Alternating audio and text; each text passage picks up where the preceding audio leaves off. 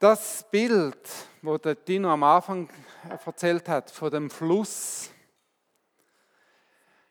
ich glaube, es ist mehr als ein Bild.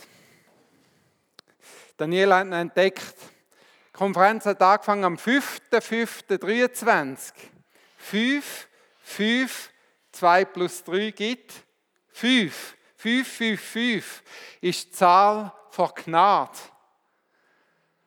Die Zahl von Gnade, es ist am Kreuz vollbracht. Du musst nicht mehr dafür kämpfen, sondern du darfst im Fluss hineinsteigen und dich einfach mitnehmen lassen.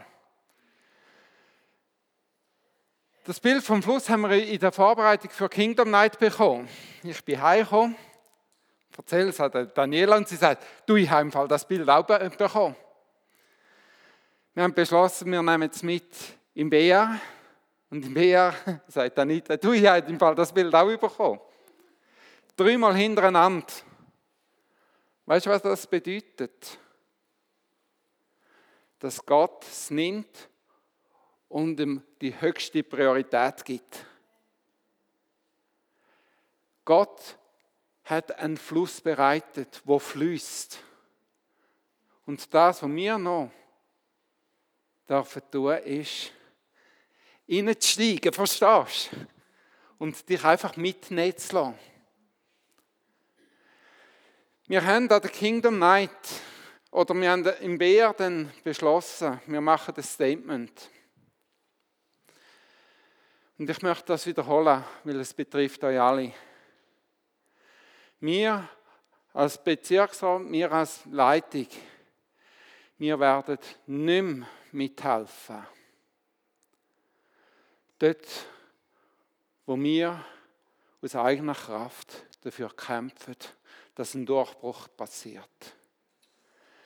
Wir werden nicht mehr mithelfen und nicht mehr unterstützen, dass wir aus eigener Kraft fasten und beten, dass er heilig geschieht.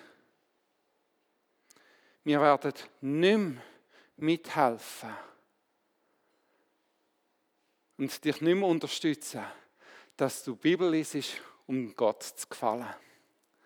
Und wir werden nicht mehr mithelfen und dich auch nicht mehr unterstützen, dass du heilig lebst, nur dass du von Gott gesegnet wirst. Das müssen wir ohne uns machen aber nicht mehr mit uns als Leitung. Wir haben an der Kingdom Night Buß tun. Gerade weil wir uns selber kennen. Und da möchten wir uns auch offen euch angeben. Ihr dürft uns auch einfach sagen, hey, jetzt gehst du aber wieder ins äh, alte Fahrwasser. Wir, sind, wir wollen auch als Leitung lernbereit sein. Wir sind so schnell aus eigener Kraft probieren zu vollbringen, was Jesus bereits vollbracht hat. Was wir wollen, und das ist uns, unser Statement, wir wollen aus dem Eissein, aus dieser tiefen Einheit mit Christus raus, da raus wollen wir laufen. Da raus wenn wir die Bibel öffnen und schauen, was er zu sagen hat. Nicht um Gott zu gefallen, sondern zum Entdecken, wie ein großes Gefallen er an uns hat. Zu entdecken, was er für uns parat hat und unsere Mitmenschen. Aus dieser Einheit heraus, wenn wir in Anspruch nehmen, was er am Kreuz erworben hat. Heilig, Befreiung. Auch wenn jemand zu früh gestorben ist, steht eine Auferweckung. Ich glaube, wir werden es wieder sehen in der Schweiz. Ich habe einen Freund, der mit mir ein Skilager geleitet hat. Inzwischen hat er zwölf Tote Auferweckung erlebt. Das ist ein Schweizer. Verstehst du? Es ist nicht so weit weg. Sie dürfen als Team in einem Spital für Leute beten. Sie sind in der Schweiz tätig. Wir wollen aus dieser Einheit mit Jesus heraus handeln. Und wir würden uns freuen, wenn du mit uns mitziehst. So möchte ich die Klammer schließen und mit euch ins hohe Lied hineingehen. Der Dino hat äh, hat es extrem cool zusammengefasst am Anfang. Ähm, genau. Wir haben ähm, jetzt im Kapitel 1 und 2 miteinander geschaut, eine unglaubliche Geschichte, wie Jesus sich oder wie der König sich verliebt in eine bürgerliche, in eine ganz normale Frau mit Selbstzweifel, nicht sicher, wer sie überhaupt ist. Und der König verliert sein Herz an die Frau und ruft sie raus. Hat Gemeinschaft mit ihr. Und nach des nach fängt die Frau im Mitte all ihren Fragen an entdecken. Bin ich wirklich so geliebt? Sieht der König mich wirklich so schön? so wertvoll? Wird er wirklich mit mir durchs Leben gehen? Und dann, und das finde ich absolut cool, und da ist ein so cooles Bild von Gott. Ganz am Anfang von der Liebesbeziehung, weißt du, was der König macht? Er verlobt sich. Er verspricht ewige Treue. Und das ist Verlobung im, jüdischen Kontext. Es, der Ehebund wird geschlossen, auch wenn sie noch nicht zusammenziehen. Der König verspricht ewige Treue, ganz am Anfang. Da hat Gott mit dir gemacht. Am Tag, wo du Jesus in, dein Leben aufgenommen hast, hat er mit dir einen Bund geschlossen und gesagt, du magst noch nicht ähm, so überzeugt sein, ob das wirklich verhebt. Aber meine Treue steht zu dir. Und dann Eben, ruft der König äh, Brut raus in die Berge vom Leben. Das Leben ist nicht immer Zuckerschleck. Überhaupt nicht.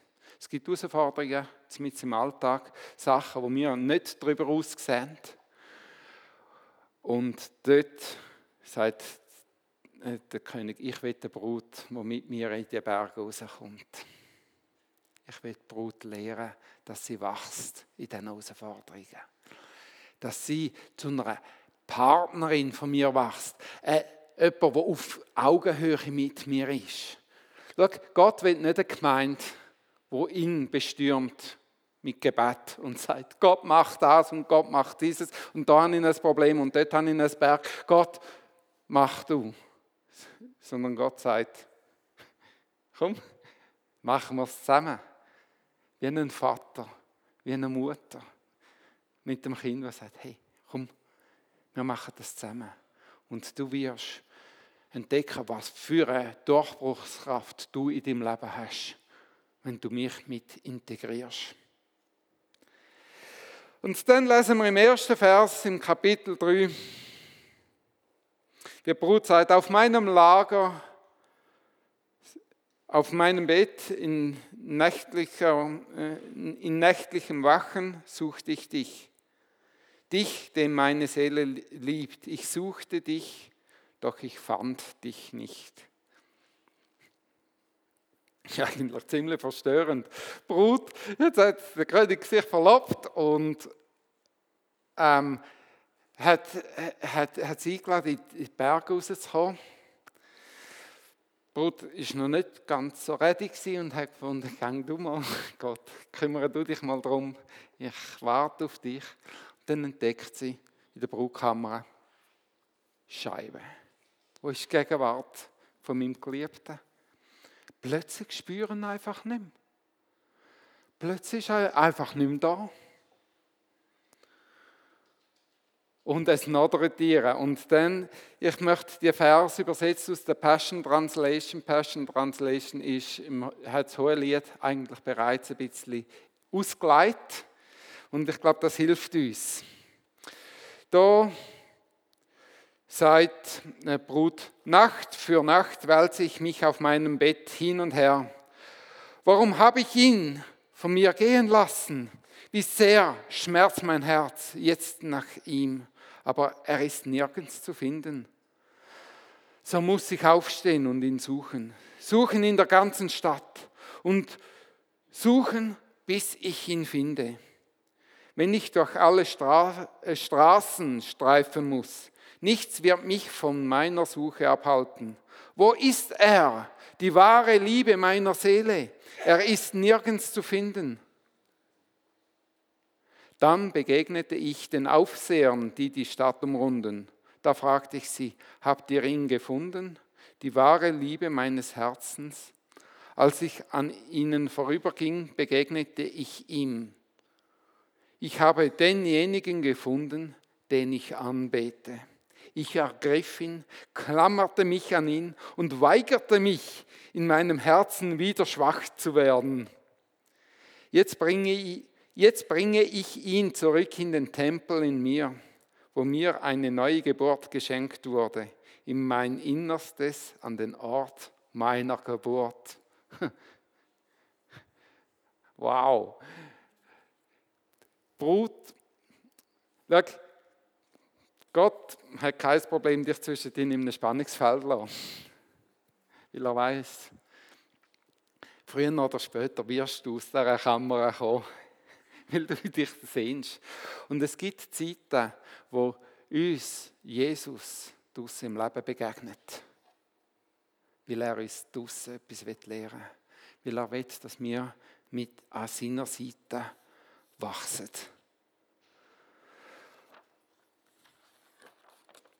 Ich möchte mit euch den Text ab Vers 6 weiterlesen.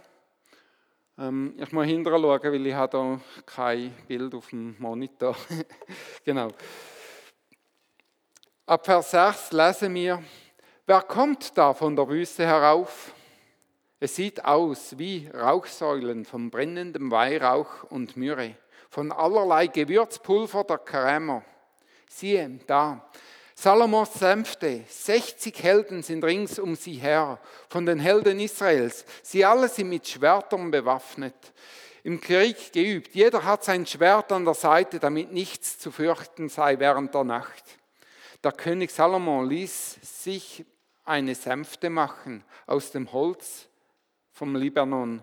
Ihre Säulen ließ er aus Silber machen, ihre Lehne aus Gold, ihren Sitz aus Purpur. Das Innere wurde mit Liebe ausgestattet von den Töchtern Jerusalems. Komm heraus, äh, kommt heraus, ihr Töchter Zions, betrachtet den König Salomo mit, dem, äh, mit der Krone, mit dem seine Mutter ihn bekränzt hat an seinem Hochzeitstag, am Tag der Freude seines Herzens. Was wird uns da geschildert? Eine Prozession. Der König kommt begleitet von seinen Liebgarden mit einer, Sänf äh, äh, äh, mit einer Sänfte durch die Wüste rauf. Die ganze Herrlichkeit vom König ist ersichtlich. Ein wunderschönes Bild. Warum? Es ist der Tag von seiner Hochzeit. Er kommt, um die Brut heimzuholen, an seine Seite zu holen. Er hat sie verlobt, äh, sich mit ihr verlobt. Und jetzt kommt er und holt sie an seine Seite, in seine Gemeinschaft. Auf den ersten Blick sieht das Ganze ähm, sehr äh, schön aus und sehr unbeschwert aus. Aber woher, wo kommt der König her? Am Anfang heißt, wer kommt da von der Wüste herauf? Was ist denn die Wüste für ein Ort? Ist das wirklich der unbeschwerte Ort? Wir haben jetzt gerade im Kapitel vorne gehört von den Bergen vom Alltag, oder? Von den Herausforderungen wo die Brut konfrontiert ist und jetzt kommt der König aus der Wüste auf. Wüste steht eigentlich für eine Zeit, wo sich alles entgegengesetzt scheint zu entwickeln. Du bist, du hast eine Vision, du hast einen Plan und alles scheint sich dem entgegenzuentwickeln. Zum Beispiel der David er, er hatte den Ruf gehabt, er ist als König gesalbt worden.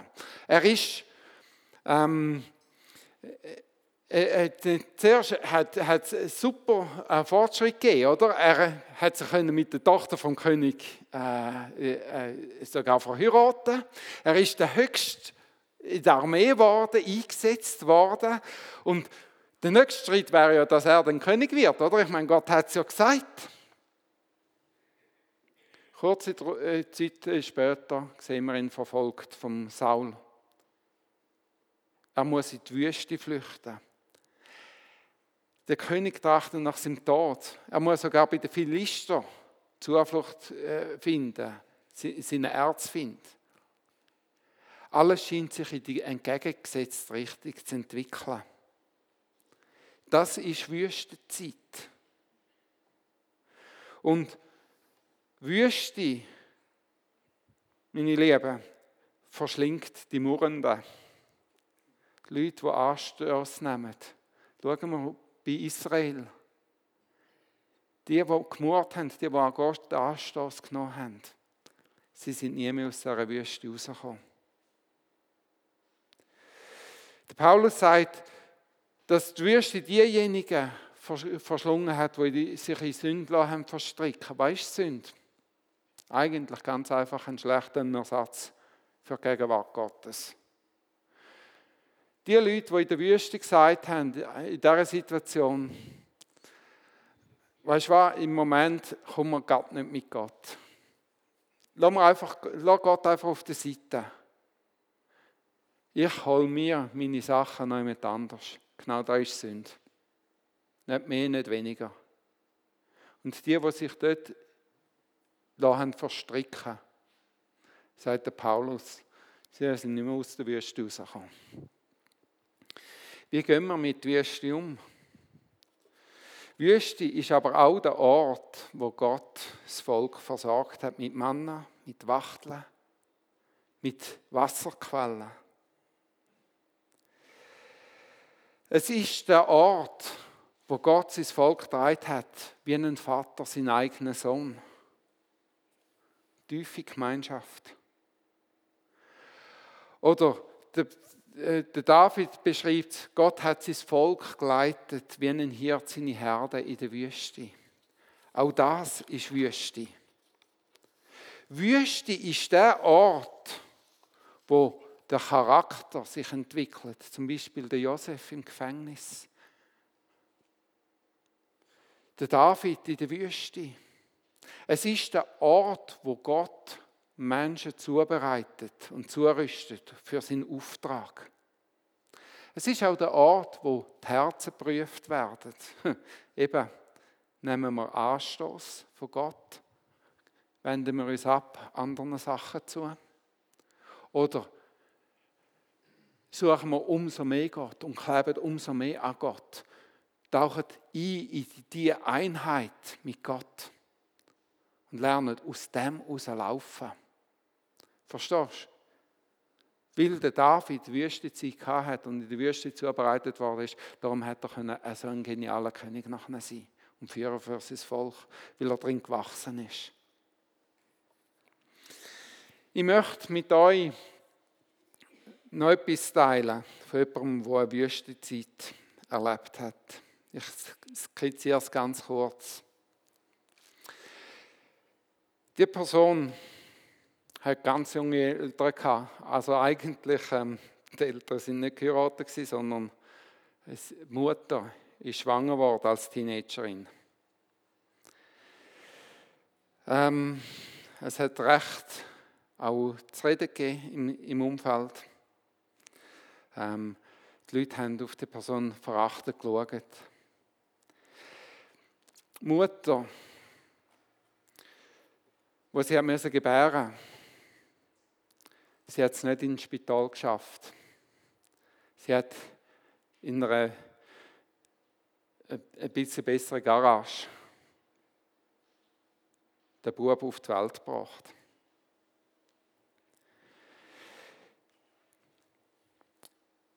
Das Kind hat nicht einen weichen Stubenwagen gehabt.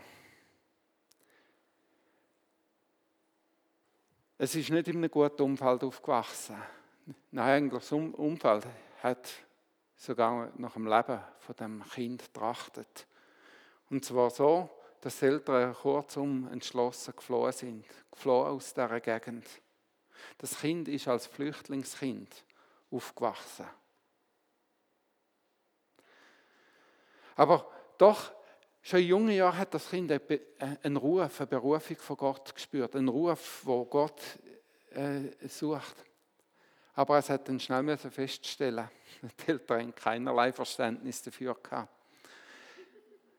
Die Eltern haben es schnell wieder zurückgeholt und gesagt, hey, lass die erfahrenen Leute das machen. Ähm, halte zurück. Das Kind hat eine Ausbildung als Schreiner gemacht und im 15 Jahren als Schreiner geschafft, ohne dass Gott ihn, äh, ihn jemals eingesetzt hätte. Hat Gott das Kind vergessen? Nach den 15 Jahren hat das Kind sich taufen lassen. Und wo das Kind ins Wasser steigt, ist der Himmel aufgerissen. Eine Taube ist vom Himmel auf das Kind und eine Stimme hat erschallt, das ist mein geliebter Sohn, an dem habe ich wohlgefallen. Weißt du, wer das Kind ist? Kommt dir plötzlich das Kind bekannt vor?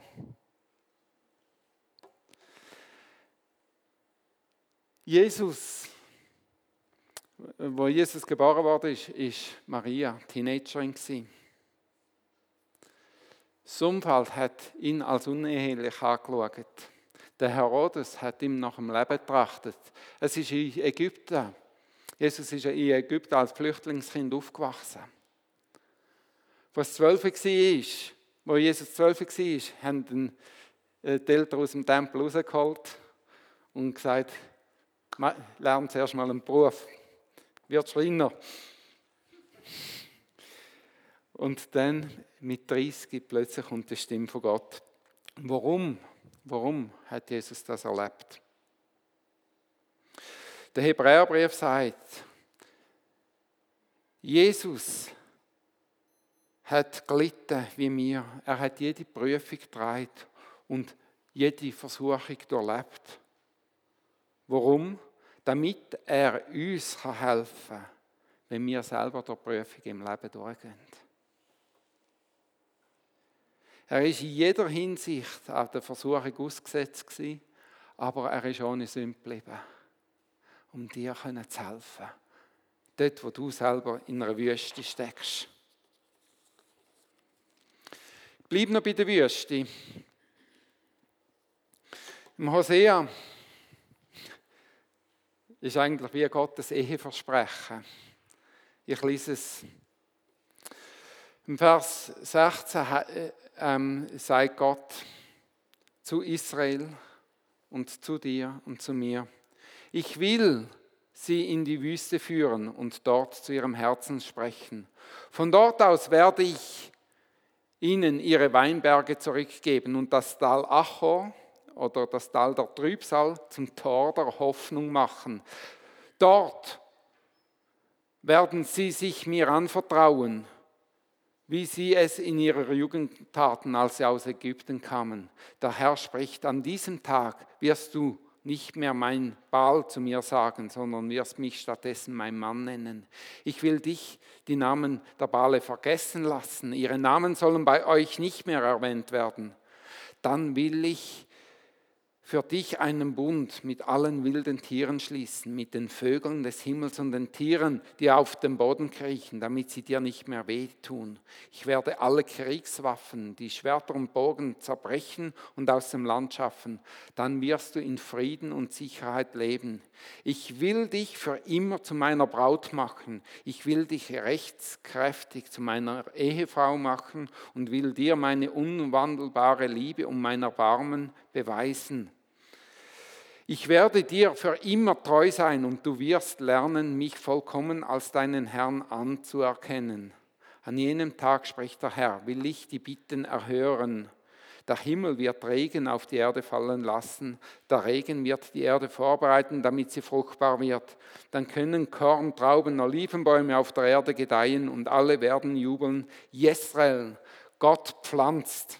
Dann will ich sie in ihrem Land aussäen und sie sollen fest gepflanzt sein. Ich werde die, die ich einst nicht geliebte nannte, lieben und zu denen, die nicht mein Volk, äh, die ich nicht mein Volk nannte, werde ich sagen, ihr seid mein Volk. Sie werden antworten und, äh, und du bist mein Gott. In der Wüste bereitet Jesus seine Brut vor, als eine würdige Partnerin an seiner Seite. Dort in der Wüste äh, wird sich Brut am Bräutigam anvertrauen, wenn sie die richtigen Entscheidungen trifft. Dort wird sie ihn als Gemahl anerkennen. Dort wird Gott einen Bund mit der Brut schließen und wird seine unwandelbare Liebe und sein Erbarmen ihr zeigen. Und sie wird ihn lernen zu anerkennen. Manchmal lässt Gott Lebensumstände zu, wo uns zwingen, ihn zu suchen. Verstehst du, wo du einfach nicht mehr allein kannst. Wenn er, wenn er dich einfach mal reinlaufen lässt und, und du merkst, Scheibe, jetzt komme ich wirklich nicht weiter. Der Berg ist zu hoch und zu weit. Ich schaffe das nicht mehr. Genau die Situation mit Gott. Dass du kommst und zu ihm rennst und ihn nicht mehr loslässt. Wie die Brut, die wir am Anfang gelesen haben. Und sie hat ihn nicht mehr losgelassen. Im Urtext heißt und ich führe sie in die Kamera von meiner Mutter. Ähm, Passion Translation äh, übersetzt. Und ich führe ihn in den Tempel von meinem Herz. Christus wird in dir wohnen. Christus wird, dass egal wie das Leben mit dir mitspielt, dass du die Einheit nicht mehr verlässt. Dass er in deinem Herz wohnt und du ihn nicht mehr loslässt. Ich komme noch einmal ganz schnell auf das Bild zurück. Die nächsten Vers gehe ich recht zügig jetzt durch beschreibt den, ähm, äh, den Bräutigam, der kommt. Aber spannend ist, wie wird der, äh, ähm, äh, der Zug von Soldaten und dem König, der Brut abholt, beschrieben. Mit Weihrauch, mit Myrrhe und mit Gold. An was erinnert euch die drei Sachen? Wer hat Weihrauch gebracht, Myrrhe und Gold? Die drei Weisen aus Morgenland. Es sind genau die Geschenke, die bei der Krippe zu Jesu Füßen abgeleitet worden sind. Weihrauch, wo, wo steht für ähm, das Gebet für die Anbetung, für den Priesterdienst, für Versöhnung. Christus, wo Menschen mit Gott versöhnt. Myrrhe, wo dazu verwendet worden ist, Tote einzubalsamieren. Und an den Tod von Jesus erinnert. Gold, wo vom Charakter vom König redet. Es ist das reinste, edelste, teuerste Metall. Es redet davon, dass der König rein ist vom Bösen, glütert beständig und Gottes Herrlichkeit ausstrahlt.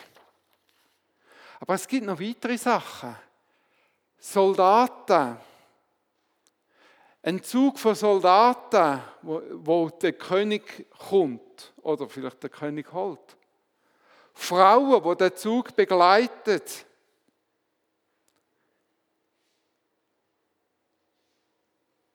Da sicher jubelnd, aber später weinend. Silber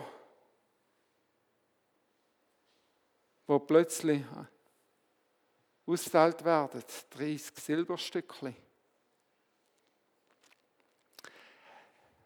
Ein König, der auch gekrönt wird, aber nicht mit einer funkelnden Krone, sondern mit einer Dornenkrone, wo ihm auf den Kopf gepresst wird.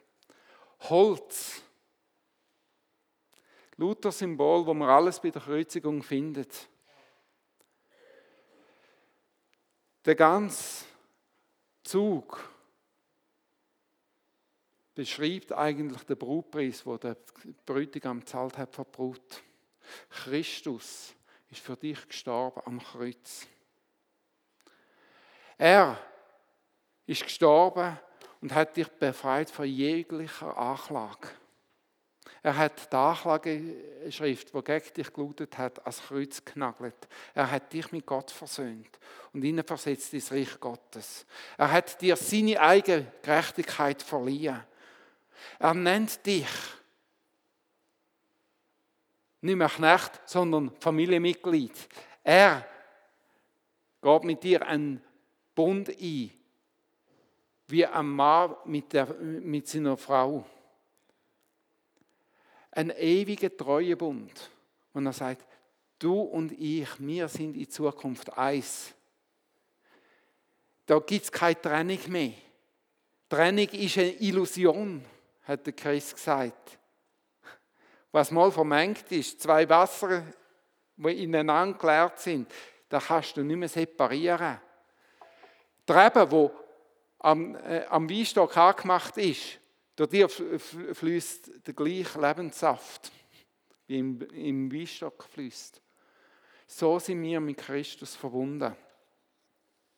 Und Zulamit, die ist überwältigt, sie kann es fast nicht fassen.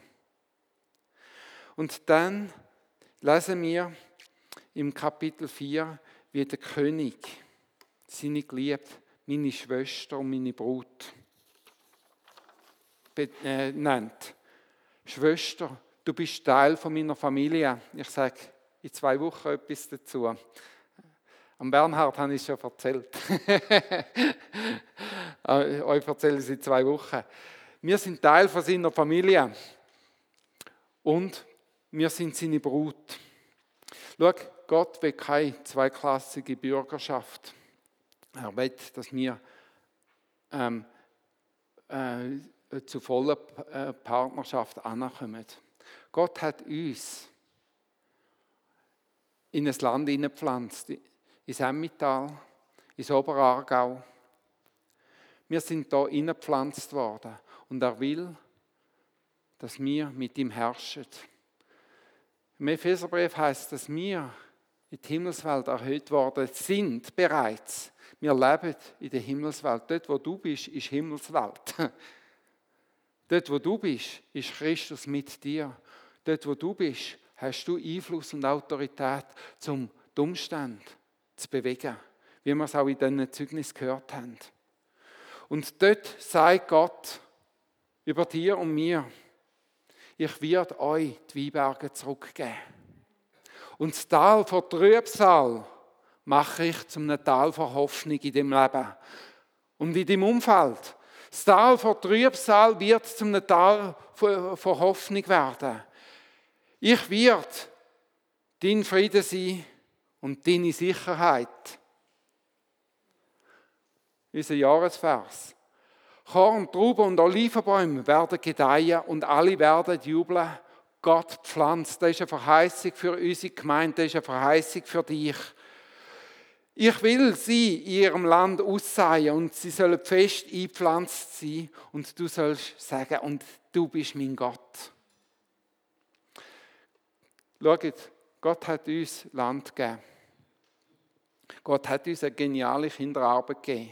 Ein Kigo ein Kiho, wo fast aus der Nähe platzt. Das dumm ist. Oder ein Jungschi zum Beispiel. Teenager, wo wir eigentlich müssen etwas Teenie-Clubmäßiges anfangen Das Dumme ist, wir haben im Moment relativ wenige Leute, die eingepflanzt sind. Und die Leute, die mitschaffen, ächzen zum Teil unter dieser Last und ganz best. Bist du bereit, dich einpflanzen zu lassen? Nicht um etwas für Gott zu machen, sondern um etwas mit Gott zu machen, verstehst du? Aus dieser Gemeinschaft heraus. Es gibt keinen besseren Platz zum Wachsen, als wenn du dich neu mit in ein, äh, ins Land einpflanzen lässt und mit Gott zusammen dort anfängst, anderen dienen und andere freisetzen. Lass uns miteinander zusammenstehen. Bist du bereit, hier im Emmental, im Oberaargau, mit uns zusammen zu bauen?